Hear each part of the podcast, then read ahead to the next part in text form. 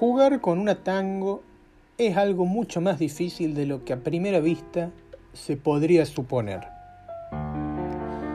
Tal vez para los grandes, con esa facilidad que suelen tener para las simplificaciones abusivas, los dos barrios eran uno solo. Tal vez para los grandes, con su indolencia, su falta de perspectiva, su desatención por los detalles esenciales, la cuadra nuestra, la ochava de nuestras fechorías, formaba con las manzanas de alrededor de un único barrio. Pero para nosotros, con la claridad diáfana de que tienen las cosas cuando uno es chico, los barrios eran dos, el nuestro y el de ellos, esos pibes que vivían a la vuelta. El nuestro eran cuatro cuadras, dos por una calle y dos por otra. El barrio era esa cruz perfecta que formaban esas veredas simétricas y nuestras, absolutamente nuestras.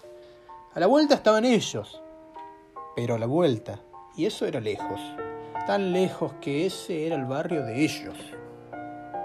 Cuando teníamos ocho, nueve a lo sumo, la autonomía de nuestro vuelo aventurero era escasa. Las madres exigían todavía la molesta condición de poder vernos al asomarse a la vereda. De modo que la vuelta, o sea, el mundo, el universo, quedaba todavía prohibidamente lejos.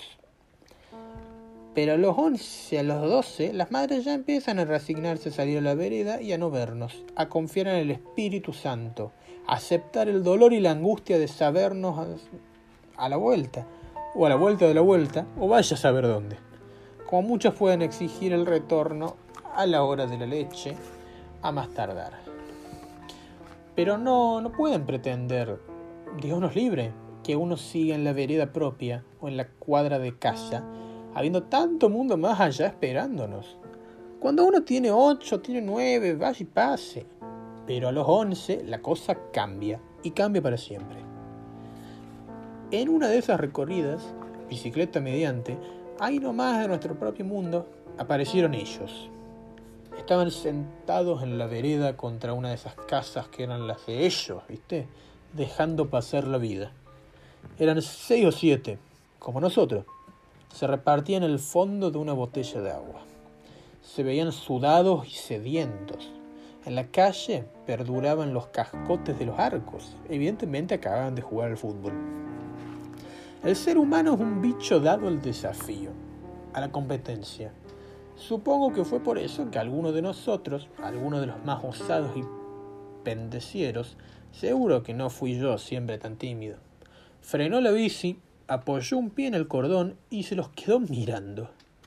Los demás lo habremos imitado, obedeciendo ese reflejo solidario que en la niñez funciona a la perfección y que con los años se va, tristemente, anquilosando. Primero habrán sido unas preguntas tiradas al voleo y contestadas con evasivas. ¿Que, ¿Que de dónde eran? ¿Que de dónde éramos?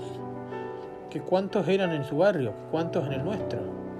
¿Que de, de qué cuadro éramos hinchas? ¿Que de qué cuadro eran ellos? ¿Que si sabían jugar? ¿Que si nosotros sabíamos?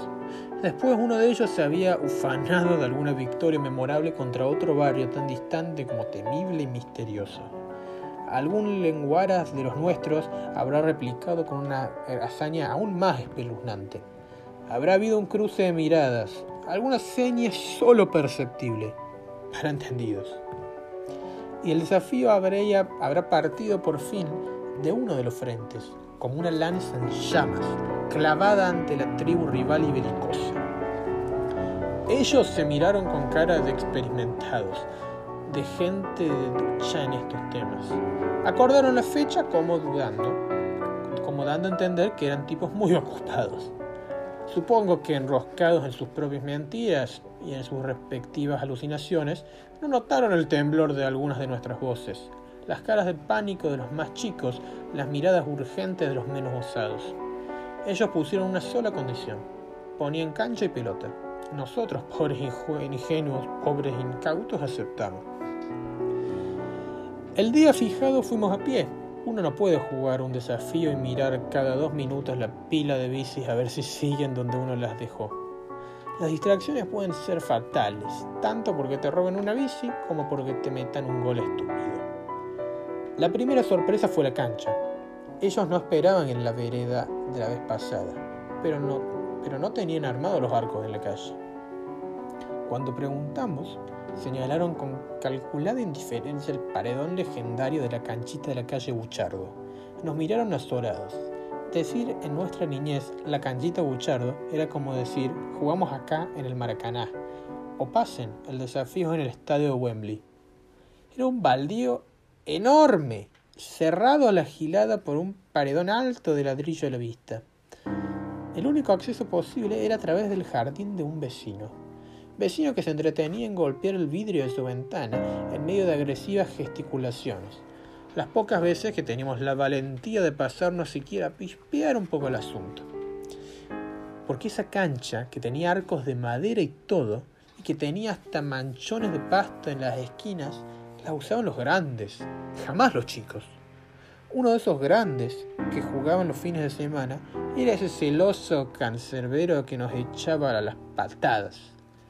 Lo que ignorábamos y que descubrimos recién el día del desafío era que el capitán de ellos era el sobrino terrible ogro de la casa contigua y que los días de la semana tenían libre acceso a ese estadio bellísimo. Caminamos a la, media cuadra dándonos valor con la mirada, ocultando celosamente que jamás en la vida habríamos jugado una cancha en serio. Entramos al jardín del vecino, como quien atraviesa ciegas un campo minado, esperando el terrible momento del estallido, de la cortina corrida, de los golpes furiosos en el vidrio, del rajen de acá, mocosos del demonio. Pero no pasó nada. O no estaban, o su sobrino lo había puesto sobre aviso. Saltamos por fin la pared por la parte más baja. Íbamos cayendo con un ruido seco en la tierra prometida, un ruido que jamás pude olvidar y que supongo que los demás tampoco olvidaron. Un ruido que sonaba a misterio, a incitación, a ultraje y aventura. El miedo nos volvió a ganar cuando los vimos abrir las bolsas que traían bajo el brazo. Eran botines. Los sacaron con gesto displicente, pero sabiendo de nuestro pasmo inevitable. Porque nosotros, más allá de que nuestras bravuconadas, éramos gente de jugar en el asfalto. Y uno, en la cancha, en la calle jugaba en zapatillas. Y encima con zapatillas viejas, con esa flecha que nuestra madre nos ha cedido para que las terminemos de deshilachar, de destruir y de enmugrecer en esas tareas inútiles. Esas que tienen la tela totalmente descosida de la puntera de goma esas con las que hay que tener cuidado de que no se salgan los dedos por el agujero cuando uno le pega la pelota. Y van estos tipos y sacan los botines negros, relucientes, con esos tapones amenazantes, tan útiles para pegar un puntín como para arruinarle la pantorrilla a un pobre contrario indefenso. Yo calentón, como fui siempre, les hice notar que nosotros jugábamos todos en zapatillas y que con los botines iban a lastimarnos pero con cara de inocencia dijeron que nadie les había dicho nada y que ellos jugaban siempre así, como se juega de verdad, y que lo del otro día en la calle había sido un entrenamiento. Con la sensación de ser un cavernícola analfabeto me callé la boca y me volví hacia los míos, buscando algo de confianza. Pero todos estaban demasiado asustados. Lo peor vino después. Traían la pelota en una bolsa grande de casa tía. Era una bolsa enorme, blanca, y no se veía nada dentro. La llevaba un gordito pecoso y flequilludo. Con gestos grandilocuentes la levantaron desde abajo y la dieron vuelta. La bolsa se inclinó, abrió su boca misteriosa y escupió una pelota tango. Aquello era demasiado. La cancha de tierra con arcos de madera, vaya y pase. Eso los rivales, eso de los rivales provistos de botines ya era todo un riesgo. Pero una tango original que picó tres veces hasta quedar mansita en el medio campo, eso era inaceptable. Nosotros, que jugábamos con una número 5 chiquitita, de gajos alargados blancos y negros, que tendía más al óvalo que la esfera, que picaba para el demonio, a lo que, a lo que había que engrasarla primorosamente con la grasa sobrante del churrasco. Habíamos visto el tango por la tele en el Mundial 78 y después en la vidriera de la Pro Verduría Deportiva. Pero en nuestro barrio ese era un objeto desconocido. Y van estos tipos y lo sacan ahí como si tal cosa, como si fuera algo de todos los días. Ahí Felipe protestó. Que cómo no lo tenían el otro día, en la vereda cuando los vimos a la primera vez. El capitán de ellos, Walter creo que se llamaba, se aproximó con la tango entre las manos y nos habló en un torno peyorativamente didáctico, como si se nos dirigiera a una manga de infradotados.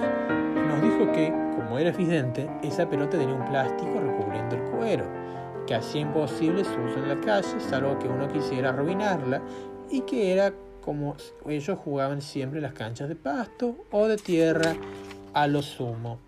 No se habían imaginado que nosotros pensábamos jugar una pelota común y corriente.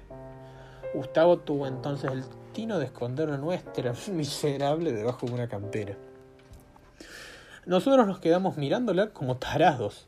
Encima era naranja debido a que, según el chico se dignó informarnos, el padre se la había traído de Europa porque era piloto de aerolíneas, y allá la pintaban de naranja para poder jugar en el medio de la nieve sin perderla de vista.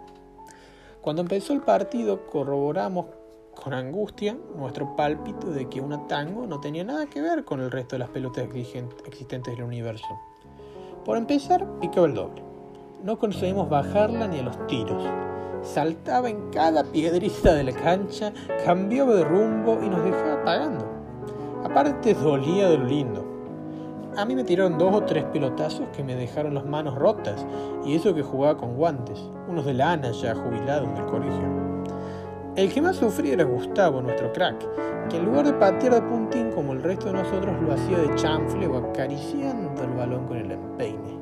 Al rato de empezar, le dolían los pies hasta los tobillos.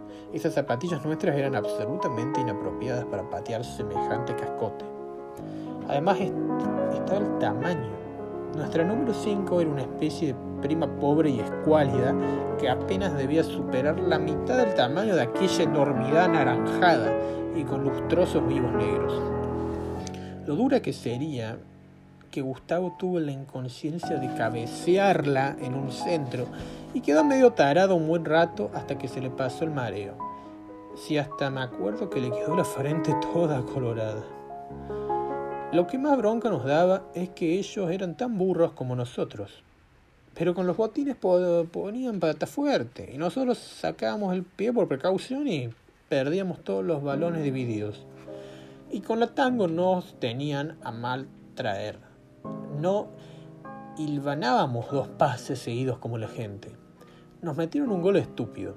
Me tiraron un chumbazo a quemarropa y la muñeca me dolió tanto que se me dobló la mano. Para colmo yo no logré hacerme la idea de atajar con palos de verdad. ¿A qué negarlo? No iban ganando 1 a 0 con ese gol mugroso y en cualquier momento iban a embocarnos otro. Eso era seguro. Pero gracias a Dios y en medio de nuestra adversidad tumultuosa, Adrián tuvo un rapto de inspiración mística. Empezó los gritos a llamarlo Miguelito, que ya había pegado el estirón y nos llevaba como dos cabezas. Ese día andaba más caliente que nadie, porque todavía no se acostumbraba a sus nuevas dimensiones y ese balón endemoniado lo tenía más mareado que el común de otros. Así que Adrián le habló algo al oído y el otro sonrió con placer, como sopesando la idea, como paladeando por anticipado una venganza que se sabe tan justa como inolvidable. Yo desde el arco entendí poco y nada, hasta que vino un despeje desde el área de ellos y Miguel se perfiló para pegar de zurda. Miguel era, con la pelota en los pies, y como nosotros, ya dije, un poco más espantoso que la mayoría de nosotros.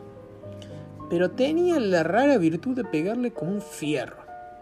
La tango venía picando casi mansita, como pidiendo permiso para seguir unos metros. Miguel se afirmó con la derecha, se inclinó levemente y le pegó un chumbazo descomunal. La tango salió como un bólido, un meteorito en reversa rumbo al cielo.